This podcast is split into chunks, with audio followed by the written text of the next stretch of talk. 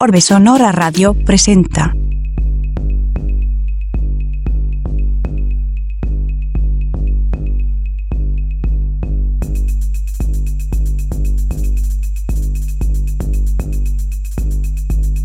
Estás escuchando Orbe Sonora.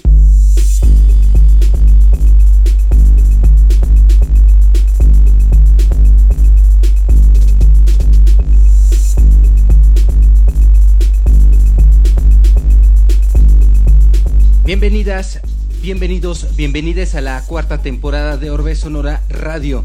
Mi nombre es Leocano y les estaré acompañando en esta emisión transmedia. Hoy, en cabina de Orbe Sonora, Tere Estrada, cantante, compositora, escritora. Estamos transmitiendo por Radio Universidad San Luis en la ciudad de San Luis Potosí en el 88.5 en frecuencia modulada, por Radio Universidad San Luis en Matehuala en el 91.9 en frecuencia modulada. El audio en línea está transmitiéndose por radio y televisión.uaslp.mx y por orbesonora.com. En video estamos transmitiendo por Instagram TV, por Facebook, por eh, YouTube en las cuentas de Orbe Sonora, por lo que si no vieron eh, desde el inicio de este talk show o no lo terminaron de ver, lo podrán hacer al instante de concluir la transmisión del capítulo de estreno. La versión en podcast eh, de audio ya está disponible en Spotify, en Apple Podcast, en Google Podcast, en Amazon Music, Deezer, Tidal, Tuning Radio, Mixcloud. Búsquenos como Orbe Sonora. Saludos a Underprod Radio. Saludos a la comunidad de Underprod Radio que nos escucha en Alemania. Saludos a Underprod Radio Nueva York. Saludos en California a quienes nos escuchan en Underprod Radio, Comunidad Washington DC, Comunidad Colombia, Comunidad Mexicali, Comunidad Underprod Radio San Luis Potosí, que es desde donde estamos transmitiendo. Saludos, Comunidad Underprod Radio Filipinas. Eh, saludos, ¿cómo estás César Villarreal? ¿Cómo estás Az de León? ¿Cómo están Pam Sánchez? Hola Sabina Locuras. Estamos esperando a que se una Ter Estrada a esta emisión. Y aquí ya está Ter Estrada, a quien le voy a enviar una, una solicitud. Pues Ter Estrada, una escritora, compositora básica en la historia del, del rock, del blues, del jazz mexicano, no nada más por su aportación musical, sino por la investigación que está haciendo, que ha hecho en, en su libro y por el documental que, que, está por realizar y de ello nos va a platicar. Querida Tere, ¿cómo estás? Yo nervioso, ¿eh? ¿Por qué? Pues ¿por qué será? ¿Por qué será, Tere? Estamos aquí, ahora sí que estamos, este, estamos chupando tranquilos. Así ¿No? es, así es, Tere.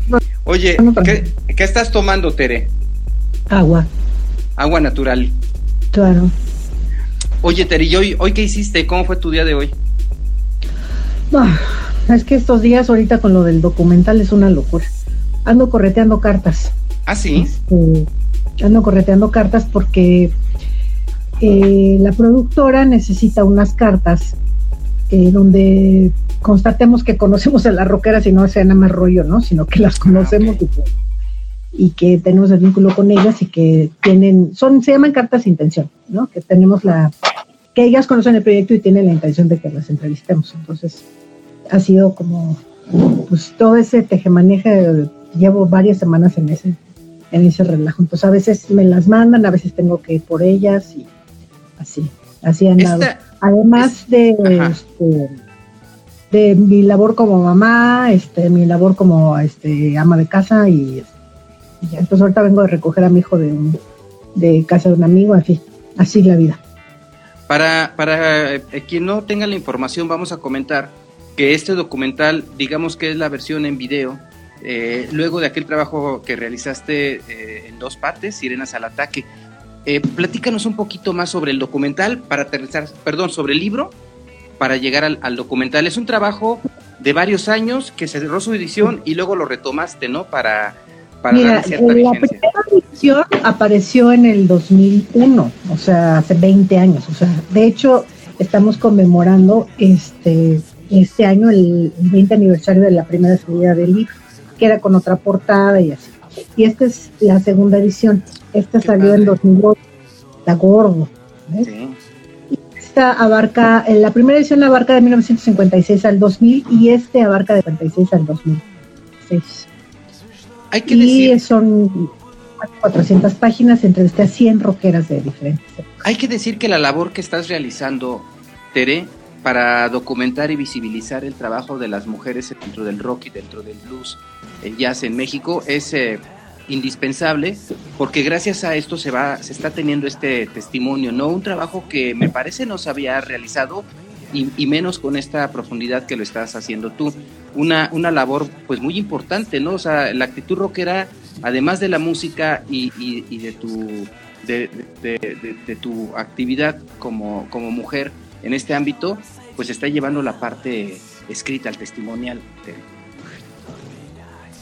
Pues es que es muy diferente hacer un libro que hacer un docu, ¿no? En el docu este, tienes que hacer también la parte del, del rescate de los archivos eh, de video, ¿no? Y eso es más complicado, porque no hay, están en diferentes formatos, no todas las chavas tienen material, entonces pues a veces hay periodistas que sí, hay, o sea, hacer esa labor, esa sí está como haciendo, ahora haciendo camino al andar, porque sí está, no difícil, pero sí este, con mucha paciencia, ¿no? O sea, hay que estar tocando puertas y estar viendo quién tiene este material, quién te puede hacer los transfers, este, o sea, todo eso. Y hay eh, material, eh, además tienes que checar bien de, de, de dónde viene el, archivo origen, quiénes tienen los derechos, porque bueno, se tiene que pagar los derechos. Entonces son muchas cosas, o sea, se pagan los derechos de las fotos, se pagan los derechos de los videos. Eh, y en eso es en realidad en lo que se te va la lana. Derechos. se va la lana en los de pagar las licencias, sí. Porque realmente de la producción pues no es tanta lana, pero de, de pagar los derechos ahí, o sea, una sola canción se te puede toda la lana. Entonces, pues también estamos ahí tratando de decidir qué, qué canciones, este, sí es todo, todo un rollo. De hecho, les comento que el viernes este, voy a tener un evento, eh, es un concierto acústico en una locación sorpresa en la colonia Lindavista en la Ciudad de México para los que quieran ir. Y eh, el proyecto cuesta, bueno, el, el evento cuesta 500 pesos y eh, vamos, bueno, eso incluye un concierto, incluye una lectura de mano, una lectura de tarot y además eh, una copa de vino y una rebanada de pizza. ¿Lees el tarot? No, yo no, mi hermana. Ah, no sabía. Mi hermana es una super trucha para eso. No, yo leo el café, pero en esta ocasión no voy a, digamos, ejercer esa parte porque o, este, o atiendo a los invitados y con, o doy el concierto o estoy en esa otra parte. Entonces no me va a tocar por ahí.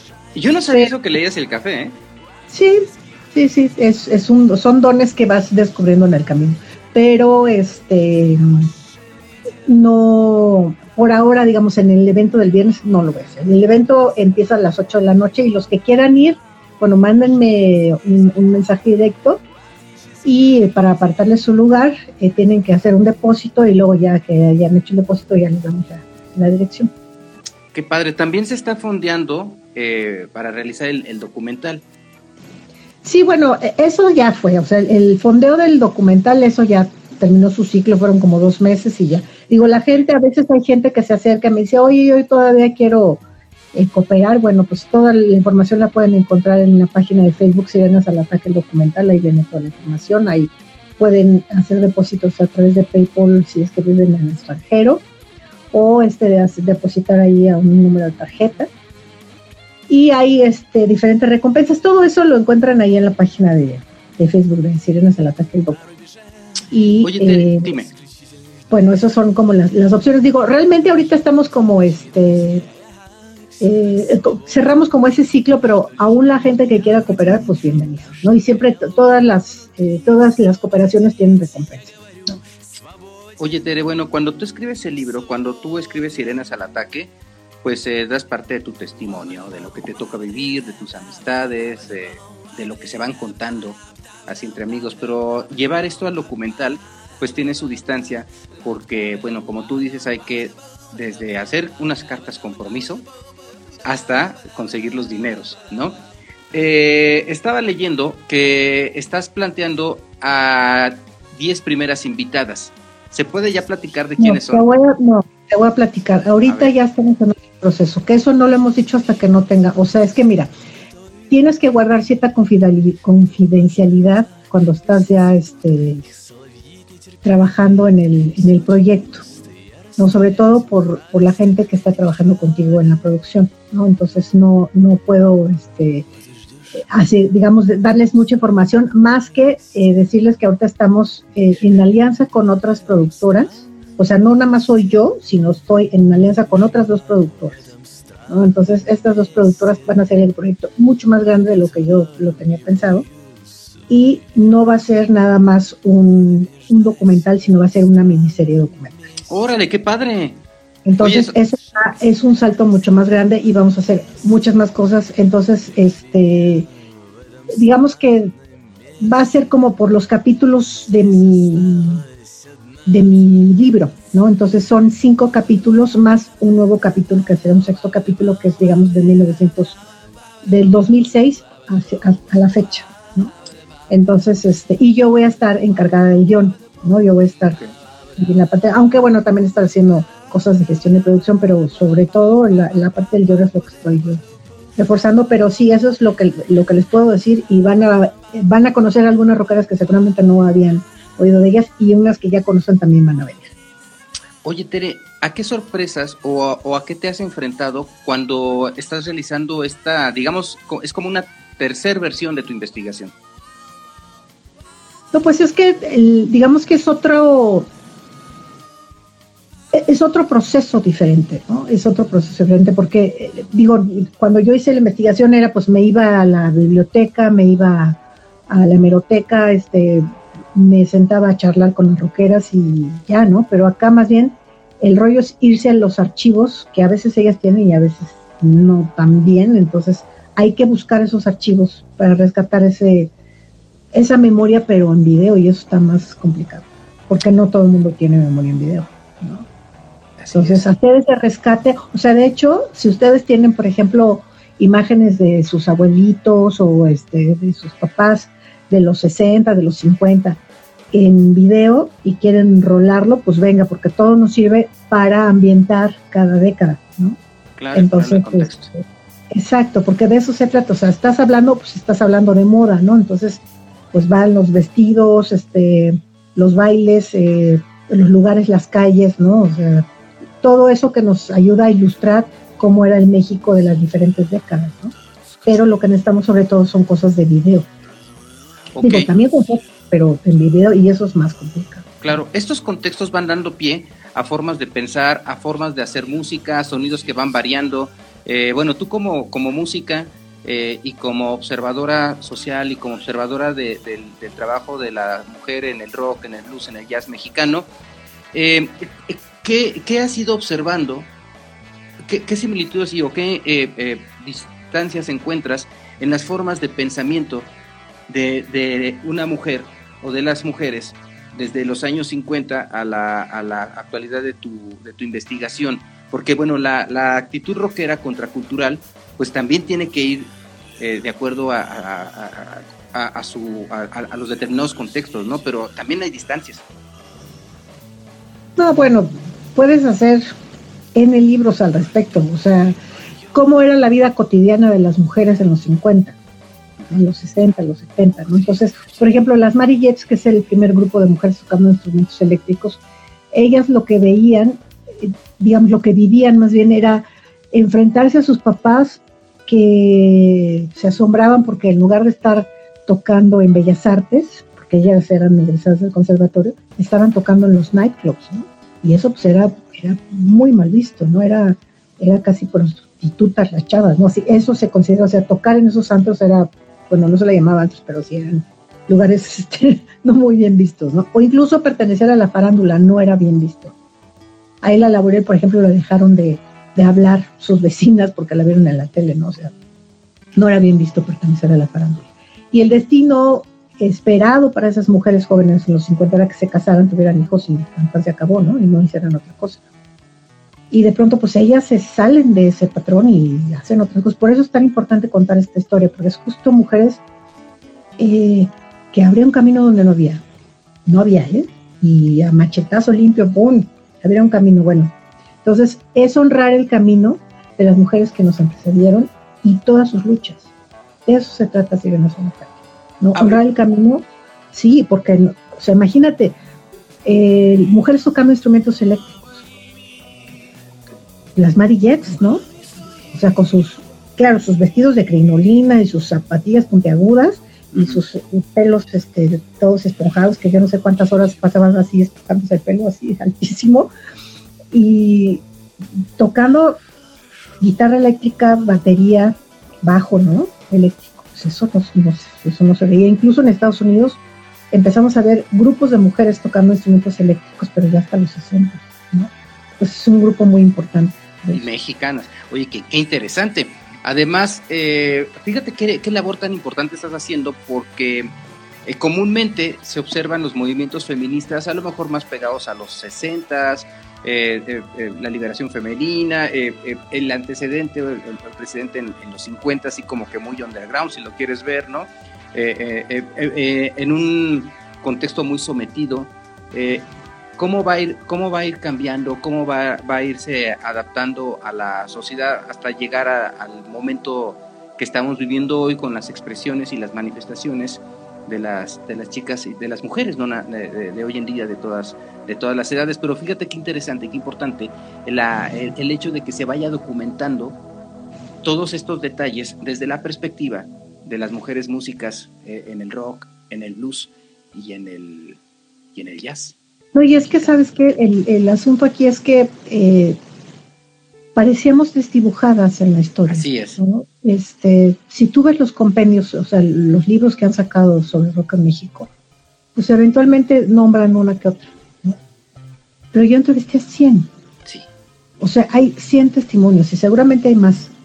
¿no? Y en las nuevas generaciones, por decirte un dato, ahora eh, yo pertenezco a un colectivo que se llama energía nuclear, que de hecho pueden buscarlo en las redes, Energía Nuclear MX, somos 200 compañeras, ingenieras de audio, eh, compositoras, cantantes, instrumentistas, no todas de rock, digamos, mujeres en la música en general, pero eh, justo pues es una muestra de que pues ahí hay chavas, hay mujeres haciendo cosas, ¿no?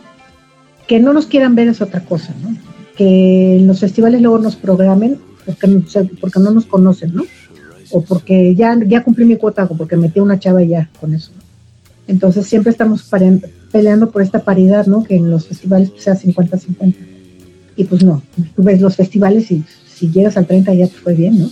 Y, y, fíjate qué interesante esto también que estás abordando, porque mientras por un lado se está buscando esta paridad en, en diversos roles sociales, en un evento cultural, eh, musical, de entretenimiento, si lo queremos ver así, pues no se está exigiendo mucho por parte de la misma sociedad y de los asistentes o de las asistentas.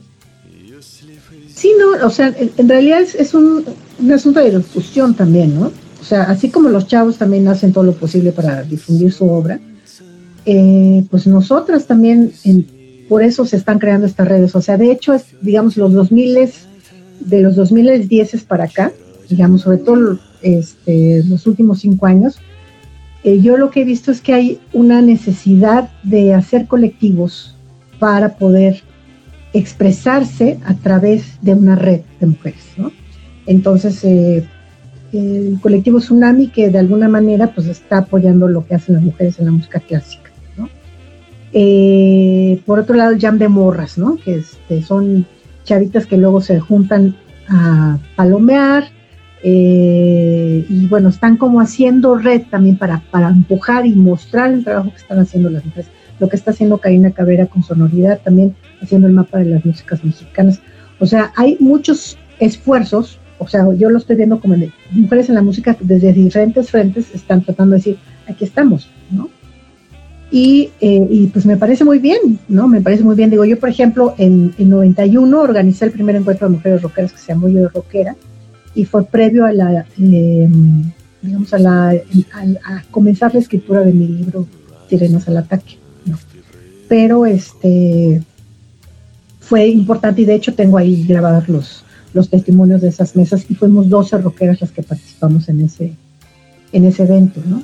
Pero también tengo que mencionar que Chela Lora, que ustedes igual la conocen más como este, este, la, domadora, ¿no? Del, del Alex Dora, pero bueno, en realidad ella, les cuento, hizo los primeros encuentros de mujeres rockeras. Ah, sí. En 88, 89, por ahí. El Día de la Mujer Rock and Rollera era lo que ella hacía. Y me acuerdo, yo participé en uno cuando, eh, cuando estaba con la banda Follaje en 89. Y creo que esa vez estaba Fabiola de Isis y, la Zapa Punk y no me acuerdo quién más en el cartel. Y bueno, obviamente cerraba, cerraba Alex, ¿no? Pero este, pero bueno, es un esfuerzo de Chela también como para visibilizar, ¿no? Y eso pues también hay que decirlo. Esta parte, digamos, ella como gestora, de alguna manera, pues también empujando ahí la escena con las chavas. ¿Tú cómo observas entonces actualmente esta, esta plataforma social eh, eh, eh, visibilizada?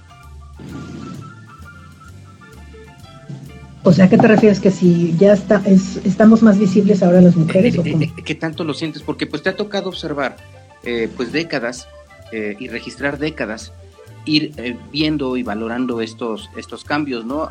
y, eh, basados en, en, una, en, una, búsqueda de, de, derechos, hasta en un tema idealista también y, hasta de justicia.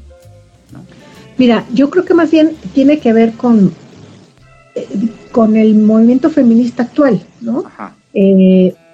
digo, yo de chavita me acuerdo una nota que sacaron en la revista Contenido. Mi mamá trabajaba en la revista Contenido, era la jefa de reacción. Ah, sí. Durante muchos años la jefa de reacción.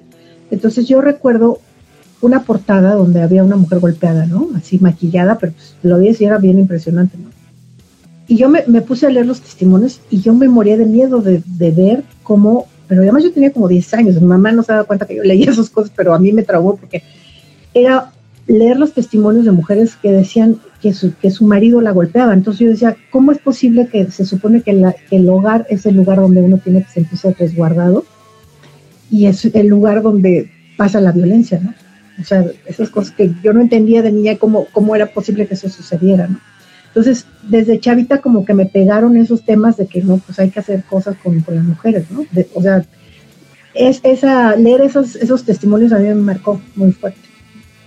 Entonces, bueno, por ese lado, yo, y recuerdo también este, el movimiento feminista de los 70 también, ¿no? Este, las mujeres saliendo a las calles, eh, nace la revista FEM, en fin, hay toda una serie de cosas que, empujan el movimiento y cada década ha tenido como sus diferentes momentos. Entonces, eh, la, por ejemplo, eh, en, la década de los, de, de, de los 90, el asunto del SIDA era algo que, híjole, nos pegaba durísimo porque pues veíamos así a compañeros así cercanos, ahora como, como vemos el coronavirus, así gente muy cercana que el SIDA, ¿no? Entonces, eh, eso también como que nos hizo ser como más, más conscientes de que pues había que eh, estar protegidos, ¿no? Este, digamos, fomentar los derechos sexuales y reproductivos era también algo que teníamos que tener cuenta. Son como mis temas que a mí pues me interesa mucho también pues eh, hablar de ellos en, mis canciones o también hacer participar en eventos donde se fomente pues, el uso del condón por un lado y vuelvan a la no violencia hacia las mujeres que son digamos los temas que me, que me preocupan. Pero este sí veo que el, movimiento feminista actual pues bueno bien es, es, un movimiento mundial no o sea vemos lo que pasó en Chile eh, vemos también el, movimiento del Me Too en, en Estados Unidos. Y bueno esto se traduce en que ahora las mujeres han encontrado más sororidad, ¿no? Más fraternidad. yo le llamo la fraternidad de las sirenas, ¿no? Y entonces se encuentran en, los colectivos de mujeres un apoyo para poder visibilizarse. Esa es, digamos, una característica como de, del feminismo actual. Y además eh, también, bueno, pues, y hay diferentes feminismos finalmente, ¿no? Hay chavas que se identifican más con una cosa, hay, hay unas que se identifican más con otras, hay unas que son más radicales no, pero lo importante pues es decir, aquí estamos y esta somos. Ok. Oye, Tere, y, toda esta ideología, toda esta experiencia de vida, pues tú la has llevado a tu música también. ¿Qué, estás eh, eh, planteando ahorita en tu última producción? Bueno, mira, más bien te diría que eh, Un blues a la penumbra es mi, novela que escribí sobre una rockera mexicana de la ah, sí, sí, sí y eh, después de escribir la novela hice la música que acompaña la novela. Ah, ok. Todavía presentando ese show y sigo este, difundiendo ese, ese proyecto. ¿no? De hecho, estoy por sacar eh, varios sencillos porque además, eh, déjenme les cuento que el, asunto de las plataformas a nosotros como artistas, sobre todo los artistas independientes, nos pone una desventaja bárbara porque normalmente nosotros ganábamos, eh, teníamos ingresos de la venta de nuestros discos. Bueno, yo a la fecha sigo vendiendo mis discos y la gente me los sigue comprando. O sea, esto de que ya se acabó completamente el CD, pues no. O sea, sí hay gente que lo sigue comprando, pero sí es cierto que ha bajado mucho. ¿no? Entonces, antes, bueno, ibas a las tiendas como Mix Up y bueno, tenías ahí toda la cantidad de discos, etcétera, ¿no? Y ahora, pues no, eh, la gente, pues, y, fue una respuesta a la piratería de alguna forma, ¿no? El, hecho de que tú puedas escuchar la música en plataformas. Pero por darles un dato, por cada mil reproducciones, a mí me dan 50 pesos. Esto. Entonces, no es ni lo que cuesta un CD. Imagínense eso. Entonces, eh, necesitas tener miles de miles de reproducciones para que más o menos te salgan. Entonces, a los artistas, eh, digamos, que tienen grandes capitales y que y tienen miles y miles de seguidores, pues claro que les funciona, ¿no? Pero los que estamos como, como más abajo, pues está muy complicado. O sea, es una, es nada más como una ventana de, de promoción. Se acabó. O sea, de ahí realmente no, no estamos sacando recursos, ¿no? Entonces, eh, ¿qué es lo que tiene que hacer el artista ahora? Pues tiene que vender su merch y tiene que tener más conciertos para poder entonces ah, hacerse de, ingresos. Porque de otra forma, este, ya no, digamos, la venta, a veces alguien saca un vinil y ahora, bueno, se revivió el cassette y hay gente que, lo, que lo usa pero este, sí estamos en desventaja. Entonces yo lo que he estado haciendo, si yo quiero subir todo mi disco a Spotify, nada más para las playlists me toman en cuenta una canción. Entonces lo que hice es estar sacando sencillos cada cierto tiempo de ese mismo disco, para que entonces pueda tener como más oportunidad de entrar a playlist. Y además, para entrar a playlist normalmente entra el 20% de la gente, eh, haz de cuenta, este, todos los artistas están ahí intentando entrar en diferentes playlists y nada más el 20% lo logra. Entonces, el, el demás 80% pues lo sigue intentando, sigue intentando y es como que todavía no sabemos bien cómo va la onda, ¿no? Y, no, no, hemos como terminado de encajar en este rollo de estas nuevas plataformas, ¿no? Eh, y yo creo que, bueno, ¿y, ¿y qué pasará en 10 años? ¿Qué otras plataformas saldrán o no? O sea, nosotros tenemos que estarnos reinventando porque como siempre he platicado con amigos músicos, antros van, antros bien, disqueras van, disqueras vienen, ¿no? Plataformas van, plataformas vienen, pero tú como artista sigues de pie, ¿no? Así es. O sea, tú como artista con plataforma sin plataforma, con CD sin CD, con cassette sin cassette, con vinilo sin vinilo, tú sigues. ¿No? O sea, y se inventan otras maneras, pues encontraremos otras maneras, ¿no? pero lo más importante es la música y poder conectarte con la gente a través de la música. ¿En qué estoy ahorita, digamos, componiendo? Eh, pues tiene que ver con toda la pandemia. Lo que estamos encerrados y estamos en libertad o estamos en libertad y estamos encerrados. ¿Cuánta gente está libre pero está encerrada? ¿Cuánta gente está encerrada físicamente pero está libre en su espíritu? Y eso lo sentí mucho con una amiga muy querida, María Tort, que tiene cáncer. Y pues está confinada en su cuarto, ¿no? Además de la pandemia, bueno, por la, por la enfermedad, ¿no? Y entonces ella me decía, yo cierro los ojos y me voy. Entonces, su espíritu se va, viaja, ¿no? va a donde quiera. ¿no? Entonces, y eso que físicamente no puede moverse. ¿Y cuánta gente que está afuera se siente atrapada? Entonces, sobre eso estoy componiendo. Y sobre cómo justo este concierto que vamos a hacer el viernes, que les platicaba que es un eh, concierto en una locación sorpresa, donde vamos a tener este, una tarotista que va a estar leyendo la mano, este, leyendo también el tarot. Eh, eh, un concierto, más una copa de vino, más una rebanada de pizza, todo por 500 pesos. El que esté interesado, mándame ahí mensaje o este, escríbame a sirenas al ataque arroba yahoo.com.mx para darle más información. Esto es al norte de la ciudad por parte de Vista en la Ciudad de México. Y eh, este concierto lo estamos llamando justo músico, música para coser las almas rotas, que es más o menos por donde va ahora lo que estoy componiendo, que es cómo eh, perdimos, o sea, tenemos que enfrentarnos a los duelos. ¿Qué perdimos? Personas, sueños, eh, caminos, perdimos muchas cosas. Pero justo eh, hemos sabido adaptarnos durante muchos siglos a catástrofes así. Entonces, como, como humanidad, pues tenemos que reinventarnos. Entonces, de eso se trata. En, esa vaina estoy ahora, digamos, filosofando con eso y, pensando que, que puedo compartirles, pues, este dolor que hemos sentido todos de, pues, ver cómo amigos cercanos ya no están, pero también como, pues, teníamos muchos sueños, ¿no? Todo el mundo tenía proyectado su 2020, ¿no? Su 2020, Y pues hemos tenido que aprender a vivir en, digo, siempre vivimos en la incertidumbre, pero ahora mucho más. Los amores rotos, este, eh, giras rotas, eh, economía rota, en fin, o sea, una serie de cosas que dices, ¿y ahora qué hago? ¿No? Pues te reinventas o mueres, ¿no? Ese es el, el asunto.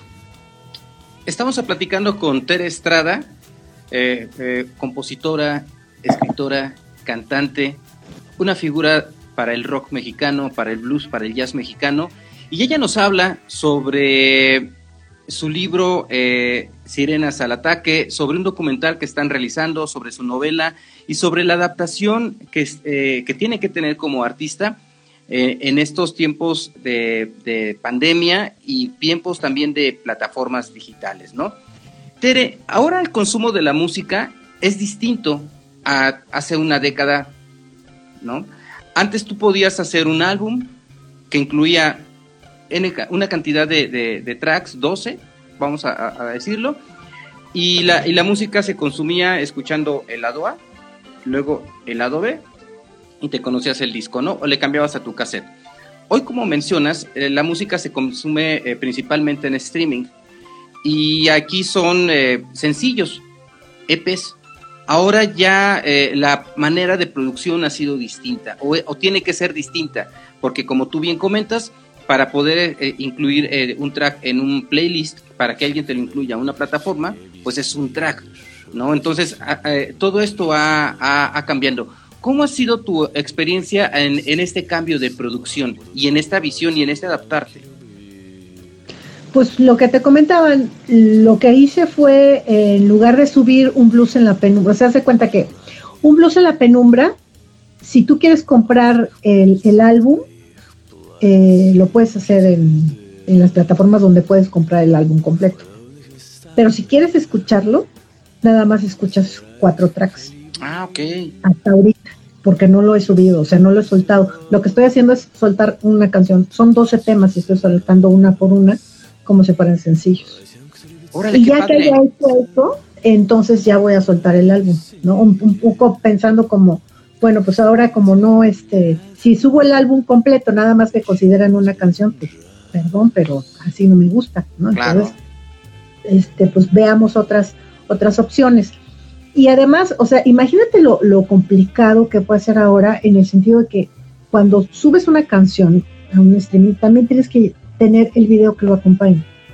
Mm, digo, a veces puedes tener más de lana y digo, pues yo por ejemplo pude hacer tres, mis tres últimos videoclips, eh, pues me las ingenié para, para lograrlo, pero sí estuvo complicado en cuanto a los dineros, pero bueno, lo, lo pudimos lograr hice una animación de un video que se llama Estrechame, que está súper padre. Este, búsquenlo en mi página, en mi página, perdón, en mi canal de YouTube, Ted Estrada, ahí lo, pueden encontrar, Estrechame, con la animación de Mario Martínez y quedó precioso. que fue una animación que él hizo con papel, ¿no? Así, todas las figuritas las hizo con papel, recortó y ya sabes todo lo que tienes que hacer para hacer stop motion. Para stop motion, sí padrísimo, lo, le quedó increíble. Entonces, bueno, es el primer video que hago de animación. Luego, eso, eso salió este año, este video de Estrechame, videoclip.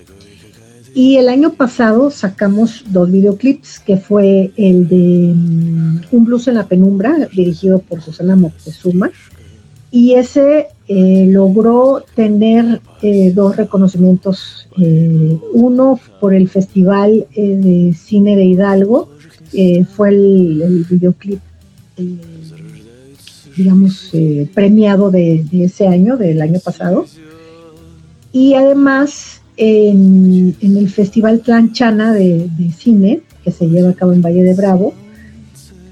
No me acuerdo cuántos videos eran, pero llegó una cantidad bestial de, videos, eran, no sé, como más de 100, y de ahí nada más escogieron 12. Y de esos 12 escogieron el de en la Penumbra. De esos 12, 12 eran mexicanos. Qué padre. Entonces estuvo padre, ¿no? O sea, fue una, digo, no ganamos este como mejor videoclip, pero estuvimos, digamos, en la selección de ese festival. Entonces estuvo padre lo que pasó con, ese videoclip. Y luego hicimos Madre del Rock and Roll a principios de la pandemia, eh, a principios del año pasado, pudimos hacer, eh, dirigido por Fer Ulibarri con la edición eh, de Madame Recamier, logramos hacer este, este videoclip de Madre del Rock and Roll que también encuentran ahí en mi, canal de YouTube y está súper padre porque invité a Janet Chao, a la compositora Janet Chao y a Michelle Menacho, también compositora, con sus hijos. Entonces, todo lo que ves es lo que pasa con una mujer música, ¿no? Con sus hijos, de, el desmadre que estás en todo, ¿no? Estás, este, haciendo la comida, eh, leyendo no sé qué, jugando con el hijo, estás tocando un instrumento, porque además, pues en una casa de músicos, pues es obvio que los hijos tocan, ¿no? Entonces, el hijo toca toca el bajo, toca eh, la guitarra, llameamos juntos, ¿no? Le enseño cosas, este, me, luego él llega y me dice, ya saqué esta canción, me la, chuté en YouTube y ahí te va, y así, ¿no? Entonces, bien padre cómo, cómo se da esa dinámica. Entonces, es todo lo que vivimos como mujeres músicas. Y luego me decían, gente que lo veía, oye, pues es que eso pasa en la pandemia. Le digo, no, eso es la vida cotidiana. Mamá música, ¿no? Así, así te las fleto, ¿no? Oye, mira, se me hace súper, súper interesante esta estrategia de mercadotecnia de ir lanzando los discos, porque pues tú tienes un público acostumbrado a, escuchar el disco completo, pero también están los nuevos públicos. Entonces, poderle ofertar este disco y, y poder tener ese previo de las canciones que todavía no se han publicado, que dices, pues es un cachito, y uno, el público que no está acostumbrado a, comprar el disco completo, que pueda tener ese previo y que esté esperando ya el siguiente sencillo, eh, pues se me hace bien, bien interesante. ¿Cada cuándo se está, se está lanzando un sencillo? ¿Cada cuándo, cuánto tiempo están distanciando un, sencillo de otro en su lanzamiento? Mire, en realidad, eh, digo, hay gente que dice hay que lanzarlo cada 40 días porque entonces es como el algoritmo, pero también sabes que yo de pronto creo que nos estamos perdiendo de cosas. O sea, este rollo de, por, o sea, ¿por qué tenemos que sacar canciones como si fueran este tortillas. O sea, ¿no? O sea, rápido, una tras otra. Espérenme. Espérenme, porque los procesos creativos lleva su tiempo. O sea, las canciones llevan su tiempo para que puedan estar bien cocidas. No, no por sacar canciones rápido, las saques y no estén bien terminadas. Entonces, ten prisa por hacer canciones para que se queden. Ah, 100%. Y, abracen y cobijen a la gente no hagas canciones para que se desechen, porque estamos ahorita en una época donde las canciones se desechan. No seas una... Así es. Está gacho, o sea, la neta es está gacho. Entonces, digo, yo trato de hacer, o sea, yo en teoría, en teoría, así como digamos, este, por el algoritmo de Spotify, tendría que ser cada 40 días, pero no. O sea, a veces puedes tardar dos meses, a veces tres, a veces este más, ¿no? Entonces, las voy sacando sin realmente sin, sin tanta presión, ¿no? Sino cuando considero el momento necesario las voy sacando y eh, trato de ver, de, buscar la manera de tener un video que la acompañe, a veces un videoclip, a veces una sesión en vivo, en fin, lo que pueda. Pero yo, yo creo que lo que tenemos que reflexionar es de dónde saca el artista para producirse sus discos, para hacer sus videoclips. O sea, necesitas tú mismo meterle entonces yo lo que hago es de, los conciertos que me pagan bien, pues destino un porcentaje, para poder hacer, eh, o sea, le tienes que seguir metiendo al proyecto. El proyecto tiene que seguir creciendo, ¿no? Entonces, la única manera, pues, es, pues, tienes que ser el ahorro, man. O sea, de tal concierto, o si trabajas de otra cosa, pues le tienes que meter lana. Entonces, tú puedes ser tu propio mecenas, ¿no? O sea, la tele artista, este, la tele que va y, hace el show, acompaña a la compositora para que entonces la compositora pueda hacer su, su siguiente material, ¿no? Entonces, tienes que aprender a administrar la lana para, pues, órale, una lana, guardas una lana para entonces destinada a la difusión de la obra y a, la creación de nuevas cosas, ¿no? Entonces, eh, y, pero tampoco puedes gastarte toda la lana en difusión, ni gastarte toda la lana super mega producción. Porque no, pues hay que, empezar hay que comer, Tere. No, o sea, eh, ves lo complicado, entonces, o por ejemplo, yo lo que he hecho es eh, campañas de recaudación de fondos a través de Kickstarter fue la primera que hice para poder maquilar el eh, disco de Un Blues en la Penumbra. Yo pagué fotos y pagué este, la sesión con la peinadora y la fotógrafa, digo, la mm, peinadora y la maquillista, era un fotógrafo el chavo. pagué el diseño de Un Blues en la Penumbra, que lo hizo este Edgardo, el del convite, ah. y Aguilar. Y después, eh, lo que sacamos de recaudación de fondos nos sirvió para grabar el disco con, intolerancia, con este, ah, qué padre. Este, hacer la mezcla y la masterización. Para eso nos alcanzó la campaña de recaudación de fondos.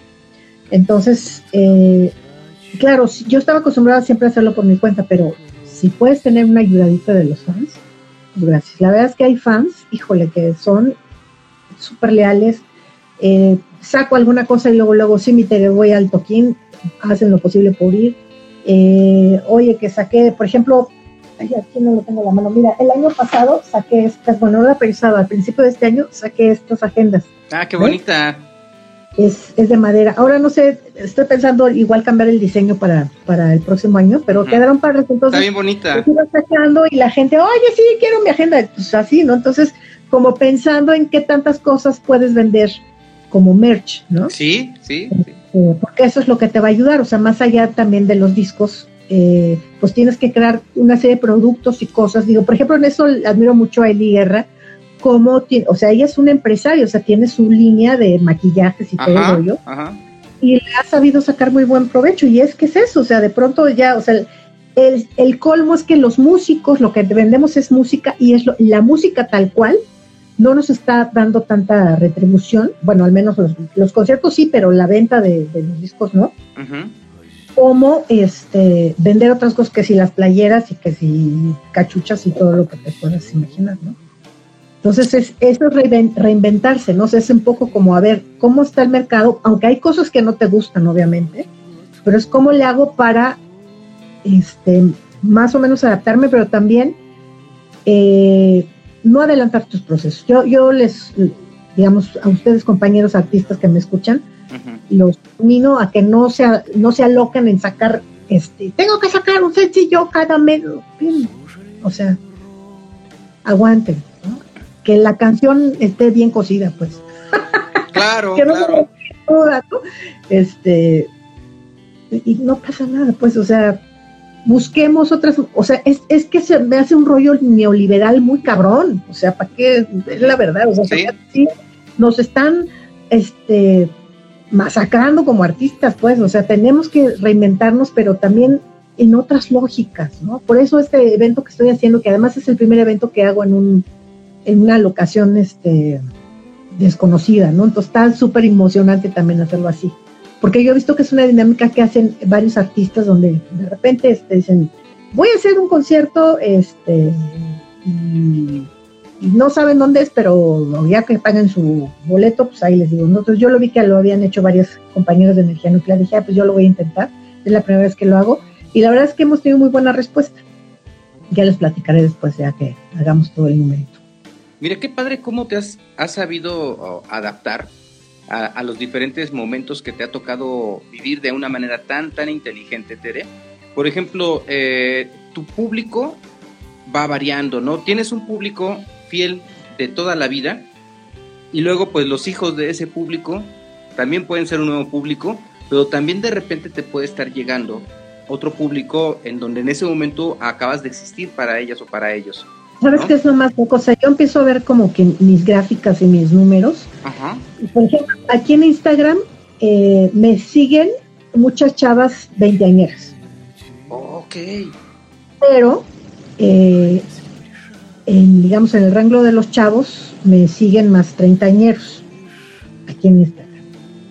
Sin embargo, en Facebook eh, son más, digamos, cuarentones los que me... Ah, ok. También tengo millennials, pero más, más cuarentones, ¿no? Sí. Entonces, como el rango, ¿no? Pero, digamos, mi público más joven está aquí en, aquí en Instagram. Eh, en Instagram. Y es que también, te, eh, por lo que me comentas, te has sabido mover con diferentes generaciones. Si bien, por ejemplo, estás haciendo algo con intolerancia, de repente estás con Madame Recamier, ¿no? Y esto te da una apertura también hasta para con el público que estás eh, llegando, ¿no? Bueno, se trata como de, vincularse con, gente con la que te sientas a gusto trabajando, ¿no? Digo, trabajar con, con Fer Ulibarri, que fue la directora del videoclip de eh, Madre del Rock and Roll, pues fue bien interesante, ella también es compositora, siempre de teatro, y pues es un, trabajo muy bueno. Y ella junto con, con Madame Reconier, pues hacen muy buena mancuerna, ¿no? Para, este, para estos videos, y la verdad es que quedó muy bonito el trabajo. Yo eh, accedí a trabajar con ellos porque vi cómo Madame Recavier había hecho un video bien padre de una canción de Rodrigo. Ah, sí. Y que me hizo muy poético. Dije, esto, de eso se trata, de hacer cosas poéticas, pues, ¿no? Poéticas a la vista, ¿no? Este, no hacer, ¿cómo te diré? No hacer como si fueran, lo que te decía, no hacer las cosas como si fueran tortillas, sino no dejar de darle esta, esta parte de, de valor eh, artístico, ¿no? Este, cada cosa que hagas tiene un valor artístico, sea un video, sea una canción, tienen un peso, tienen, este, dales honra esa parte tuya como artista, ¿no? Y de la gente que, que trabaja contigo, ¿no? Que saquen lo mejor de ellos y que sea un producto artístico, más allá de las ventas o no ventas, los likes o no likes. O sea, estamos no, es posible que de pronto nuestro estado de ánimo dependa de que si te dieron like o no te dieron like. Perdón, pero está cabrón, ¿no? O sea, bastante. No podemos pedir nuestra, nuestra autoestima porque, ay, hoy sí me dieron likes. o sea, ¿a, dónde hemos caído, oigan? O sea, de pronto te subes al camión y todos están así, ¿no? Y dices, oye, ¿Y qué pasaba cuando antes nos veíamos? Cuando antes nos podíamos ver las miradas, cuando podíamos cotorrear con la gente del camión, ¿no? O sea, ¿Sí? nos estamos perdiendo de cosas por estar en la pinche pantallita, ¿no? Digo, y lo digo por mí también, o sea, de, repente digo, hay días en que digo, a la chingada, y si lo mato a este cabrón y ya me... ¿no? Como de que quiero otra cosa, quiero vivir de otra forma, o sea, no te das cuenta cuando estás ya bien, es, es como te vuelves un, un este adicto a las redes, ¿no? Adicto a, estar conectado, pues güey, ¿qué pasa si de repente no me conecto y me pongo a leer un libro, me pongo, y también el rollo de las series, o sea, eh, justo lo que quieren es que estés viendo, viendo, viendo, viendo, y qué tal si tampoco quiero eso, ¿no? O sea, ver, pero a mi paso, a mi ritmo, o sea, ¿dónde, ¿de qué nos estamos perdiendo? Claro. yo creo que nos hace falta mucho contacto físico. Fíjate, hace poco fui en el DEPA de Coyo, que son es un colectivo de chavos, este, hay creo que un par de cantautores y está también un escritor. Y es también este un colectivo de gente que pues, está tratando de, hacer formación de públicos de alguna forma, porque de repente convocan este cantautores, noche cantautores, ¿no? Y esa vez convocaron a escritores y gente que nunca había leído lo que había escrito. Y entonces hubo como, no sé, éramos más de 10, creo. Ajá yo llegué con, mi novela, leí un fragmento de mi novela y toqué, ¿no? Y había gente que había escrito para sí misma nada más. Entonces fue bien bonito porque es buscar estos espacios donde te sientas cobijado para poder ser artista. Y fue lindo porque entonces llegó la gente, leyó, y, todos los demás que iban, pues iban en ese mood, ¿no? Entonces todos aplaudiendo, padre, así de, pues vamos a leer los textos de estos compañeros. Entonces de eso se trata, hacer comunidad, nos hace falta hacer más comunidad.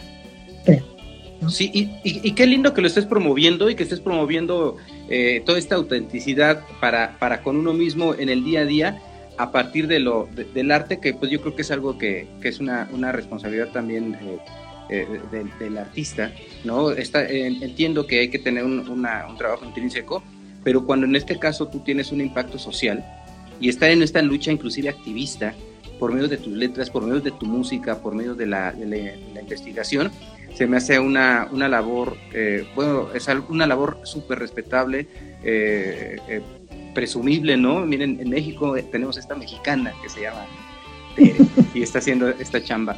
¿Y, ¿Y, hacia dónde te gustaría ir ahora, Tere? Yo, has platicado que viene, estás en la realización del documental, que bueno, a, unos días estamos de, de, un concierto, pero Tere, tú eres una mujer que no, no tiene llenadera creativa ni propositiva, ¿eh?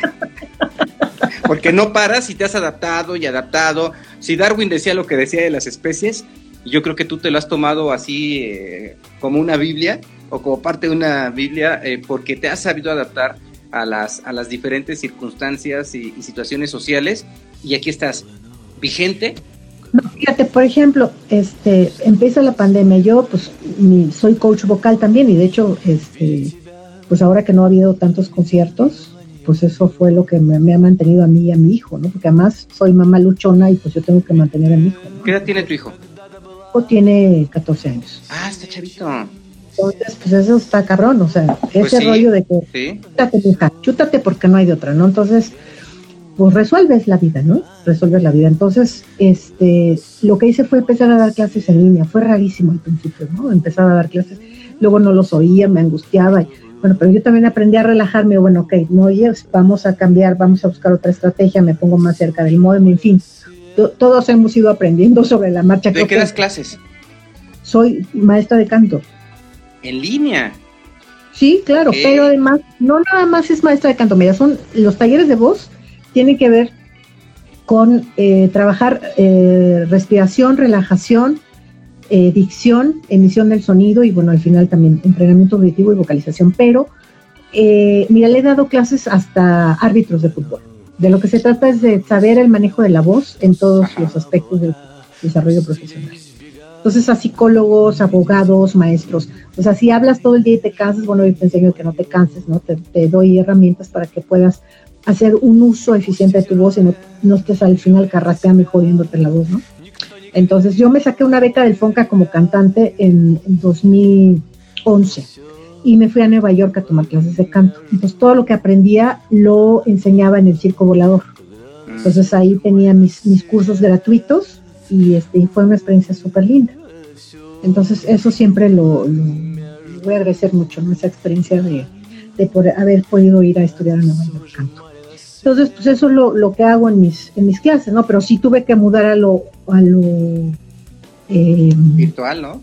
Virtual, mano, ¿no? Y era ay, me angustiaba mucho al principio porque de que no oyes y que se, se va y que, híjole, mano, Sí. Pero bueno, todos hemos ido, yo creo que todos, ¿no? Hemos ido aprendiendo y con eso pues lo resolví porque ¿qué hacía, no? Entonces eso no, me ayudó mucho. Y después el año pasado también fue como el, festivalitis virtual, había festivales virtuales por todos lados, todo el mundo quería que tocaras gratis, pero también aprendí eventualmente a, pasar el sombrero de manera virtual, entonces hacía conciertos, y aquí está mi PayPal y el que quiera cooperar, véngase, ¿no? Entonces, este, pues así lo hacíamos, ¿no? Entonces, eh, pues tenemos que encontrarnos otras, otras formas, ¿no? Este, a veces... Eh, digo, y ahora con estas mutaciones del virus este, en esta pandemia, pues no sabemos cómo, o sea, aunque nosotros ya sentíamos como que ya íbamos llegando al final del túnel, pues la verdad es que no sabemos cómo va a venir. Ven cómo estamos en estos días. ahorita estamos bien, pero quién sabe si otra vez vayan a encerrar y no sé qué. Entonces, bueno, pues tener las herramientas para saber, ok, si me encierro, pues bueno, está plan A, plan B, o sea, tener tus, tus, tus planes, porque la vida sigue, ¿no? Y, o sea, y tenemos que aprender a vivir con el bicho. Así es. ¿Y cómo que se te antoja hacer, Tere? ¿De qué? Pues eh, de, proyectos creativos, porque te digo que no tienes llenadera. Pues bueno, ahorita te digo que estoy como con las, con las canciones estas de estar adentro y estar afuera, eh, reflexionando mucho también sobre las relaciones de pareja en línea, o sea, qué ha sido, qué, pasa con el amor en línea, ¿no? ¿Qué pasa, Tere? no, pues está cabrón, ¿no? O sea, de repente, digo, mi experiencia en Tinder ha sido como, creo que las apps no son para mí, no encuentro, o sea, es, es, es como desastroso, es como, eh, la gente muestra una cara de la cual no es, o sea, siento mucho vacío, ¿no? Siento mucho, tengo que fingir que soy un personaje que no soy, ¿no? Un chorro de perfiles falsos, ¿no? Este, ¿Qué, estamos haciendo? ¿Qué encontraste? ¿Qué, ¿A qué reflexión llegas en... ¿Mande? ¿A qué reflexión llegas con el uso de Tinder? Mira, yo no he tenido buena suerte en Tinder. Entonces, pues yo diría que nada como el, lo en vivo y en directo. Porque no, o sea, es que es, es como una máscara, o sea, imagínate, o sea, empiezas a hablar con alguien, ¿no? Ah, sí, ¿qué tal? ¿Cómo estás? Y bla, bla, bla, ¿no? Y a ver si tienes cosas afines, luego te ves, este, tomas un café, si bien te va y luego ya, y ya, o sea, ni de un lado ni del otro a veces, ¿no? Entonces, como que eh, hay gente que pues nada más busca sexo, ¿no? Y hay gente que este, en un, en un alto porcentaje, ¿no?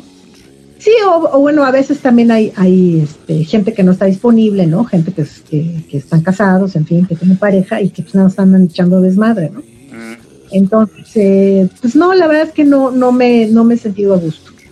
No me he sentido a gusto, pero este, pero también he encontrado eh, uno que otro amigo, ¿no? O sea, en el camino encontré alguna amistad padre, ¿no? no Qué padre.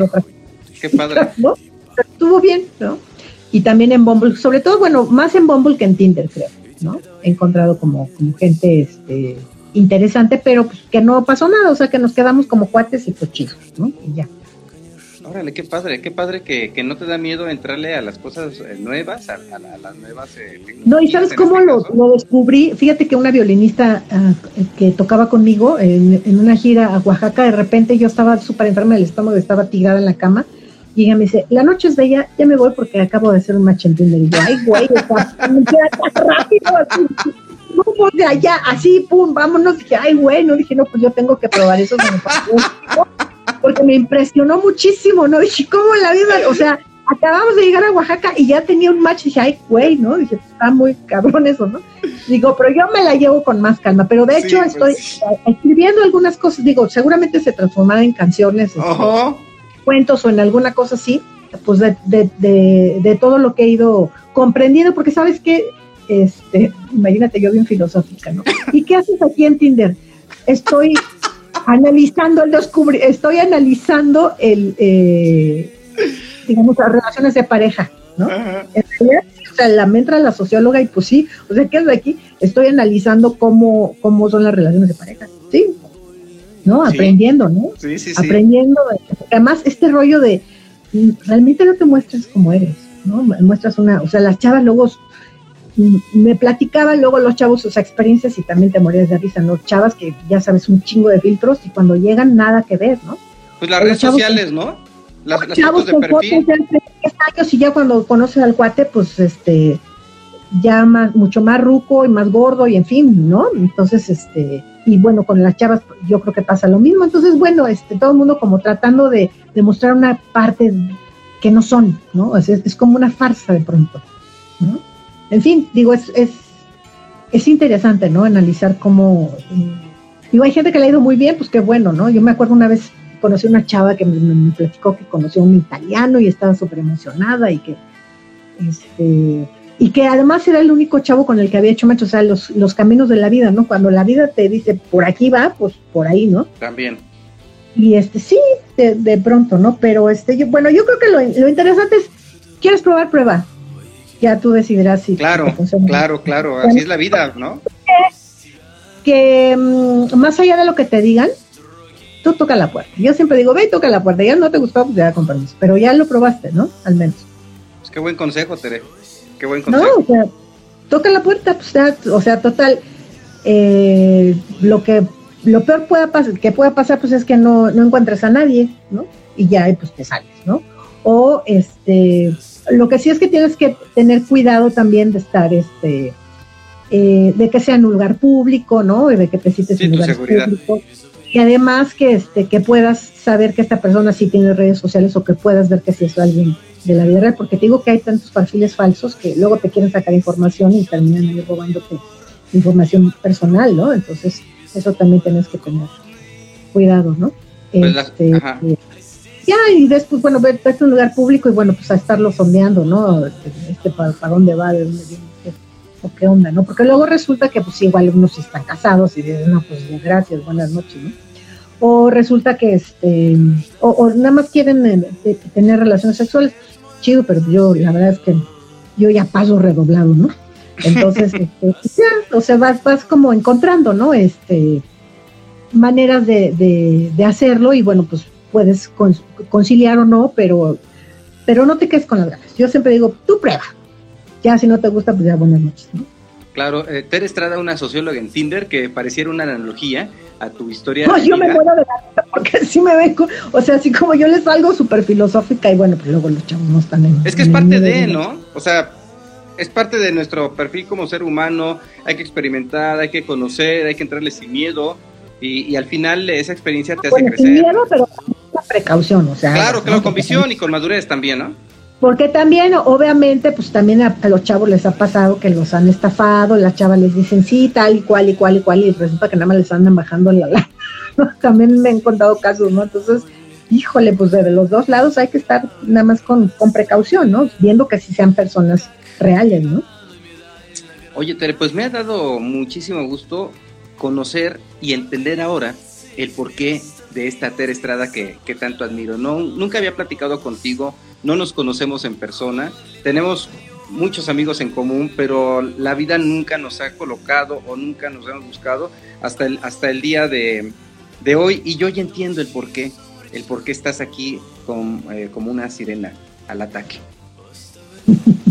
Pues muchas gracias por la, por la entrevista, eh, espero que la hayas disfrutado. Eh, a mí la verdad es que las entrevistas esta noche luego viene uno como de 20 cosas y este y me cuesta un poco de trabajo, o sea, me ha pasado que en entrevistas que de repente llegue un punto que digo, pues digo que ya cuando son de las 12 de la noche, ¿no? Una vez había una que era de 10 a 12 y yo ya, mira, el cuarto para las 12, yo ya, yo ya me rindo, ¿no? Y ya me fui, ¿no? Pero este, sí, prefiero dar entrevistas más temprano, pero bueno, también está interesante la gente, ya a estas horas pues ya no está con la onda de la chamba, sino ya están así a punto de entrar a la cama, están ahí relajándose y eso, entonces te dan chance también como de escuchar. Además está interesante porque uno es el, público que nos acompaña en vivo, pero bueno, esto se queda en Instagram TV y ya ahorita en, unos minutos se, se, queda ahí hospedado, lo, comparto, lo puedes compartir, pero y, lo siguen viendo más personas, pero además se, se migra esto a YouTube, este, hay unos clips que se ponen en Facebook, se transmite por Radio Universidad San Luis, por Underprod Radio, que es una estación en línea, y las versiones en podcast de audio también que existen. Entonces, a partir de un contenido, se generan varios otros para, para que más personas puedan tener acceso a él. Y Muy bien. está chido, ¿no? Oye, y este, pues ahí conéctame para ir a tocar a San Luis Potosí. Ah, Yo toqué claro, claro. la cafetería del Teatro de la Paz hace como... Uh, hace ya tiempo. Chorro mil, cincuenta mil años, no sé, probablemente en 80. Ah, no, toqué en el Teatro de la Paz, ahora que me acuerdo, en 88. En un evento donde estaba Nayeli Nesme y no me acuerdo qué otra compositora, un evento que organizaba el Instituto de la Juventud. y pues luego eso, ¿eh? Toqué en, en, la cafetería del teatro, pero ya no sé, tal vez, eso fue en 88 como en 90, yo creo en 91, pero yo creo que traía mi primer caseto por ahí. Sí, yo no, no pude ir, pero sí, sí lo recuerdo que esa tocada de la cafetería del Teatro de Wow. Y este mm, sí estuvo bien y yo recuerdo muy buen recibimiento, ¿eh? Este, la gente se estuvo muy me acuerdo que esa vez estaba por ahí Mexicanto. Mm. Eh, entonces ahí estuve cotorreando con ellos. Pero y desde entonces no tocaba, fíjate, no, ya, muchos años. Ya es necesario, no, pues cuenta con ello, Tere. Cuenta con ello. ¿Sí? Tere, te mando un abrazote. igual hacemos algo así como lo que estoy haciendo acá, nos vamos a casa de alguien. También, algo privado, claro, claro. Pensando hacer, fíjate, este, de pronto ya, en lugar de estar como muy dependiente de que si los antros te programan o no te programan, te vas directamente a la casa de los fans. Y aprovechando este distanciamiento social, ¿no? Que también no se puede reunir muchas eh, personas. Y, y, hay muchas personas que valoran el trabajo y dicen, pues yo vamos, vamos a cooperarnos, vamos a pagar para que venga Tere Estrada y vamos a hacer nuestro nuestro concierto, ¿no? Y nos la pasamos Exacto, es que sabes que sí es una opción bien válida y bien interesante, entonces ahorita voy a estar como explorando ese camino y creo que puede resultar interesante porque ya te saltas a los este a la gente de los de los antros, ¿no? Y te vas directamente a la casa de los fans. Fíjate que había una cosa así, una iniciativa así aquí en México, en donde los fans se juntaban, fondeaban para traer a su artista favorito que nunca iba a venir a México porque a veces era extranjero y dices, pues ese artista que a mí me encanta nunca va a venir aquí, pero entre los puros fans lo fondeaban y se hacían los conciertos para pagarlo y traerlo, ¿no? Y también con artistas mexicanos. Entonces, eh, hoy que estamos con todo este procedimiento virtual y con todo este rollo, yo creo que podríamos eh, eh, retomar e impulsar algo, algo así, ¿no? También estaría chido. Claro, claro, pues sí, vamos a promoverlo, a ver qué tal. Querida Tere, pues muchísimas gracias, te, agradezco mucho que hayas venido aquí a esta plática. Pues, yo estaba súper tan nervioso. Ah, es que te, va, te voy a decir, eh, a, uno le toca platicar pues con varias personas, ¿no? En el, en el transcurso de la trayectoria, eh, pues, con políticos, con músicos, etcétera, ¿no? Y los ves como eso, como parte de una chamba. Pero cuando admiras a alguien, cuando tienes una admiración por alguien, entonces, eh, cuando eres fan, ¿no? Y vas a platicar con alguien de quien eres fan, pues la, la cosa cambia, ¿no? Y y aquí yo, yo lo, lo, digo, dos veces me equivocaba y te decía, Tere, ya nos toca, ¿no? Y me dices, ¿qué no era para el otro fin de semana? que no? digo, ay, con nadie, con nadie me había pasado eso más que contigo. No, no es a las 10, ah, sí, perdón. Te cambié el horario, te cambiaba el día, imagínate la pena que me daba. Decir, no, Tere, Tere de pensar que soy el más tonto de los tontos, ¿no? Que está, que está empezando a hacer su blogcito y, este y, pese a todo. Esa es la película que tú te hiciste. No yo no pensé nada tranquilo. Y pese a todo aquí no y dije órale qué buena onda y, con mucha pena pero pues había que seguirle no adelante. Y hoy me da mucho gusto que por fin se concretó esta fecha que aquí estamos platicando. Y pues bueno Tere aquí en San Luis tienes un amigo. Muchas gracias muchas gracias. Abrazos para todo tu auditorio. Y les dejo mis redes sociales. En Instagram estoy como sirena07. En Twitter estoy como Ter Estrada MX. En YouTube, bueno, mi canal Ter Estrada. En Facebook estoy como Ter Estrada, Sirena de las Letras y la Música. Me pueden escribir al correo sirenasalataque.yahoo.com.mx. Vendo directamente mis libros de Sirenas al Ataque, Historia de las Mujeres Rockeras Mexicanas. También mi novela, Un en la penumbra. Tengo ocho discos y, digamos, disponibles. Ahorita tengo los cuatro últimos. Entonces, bueno, también ahí nos podemos poner en contacto. Y si quieren clases de voz, que ahora se pueden dar estos talleres de voz virtuales, pues escríbanme ataque arroba Tere, muchas gracias por todo lo que has hecho en estas décadas y toda tu aportación al rock, al blues, al jazz, a la música y a la historia de las mujeres rockeras mexicanas. Muchas gracias. Muchas gracias. Muchas gracias a ti por el espacio. Buenas noches. Orbe Sonora.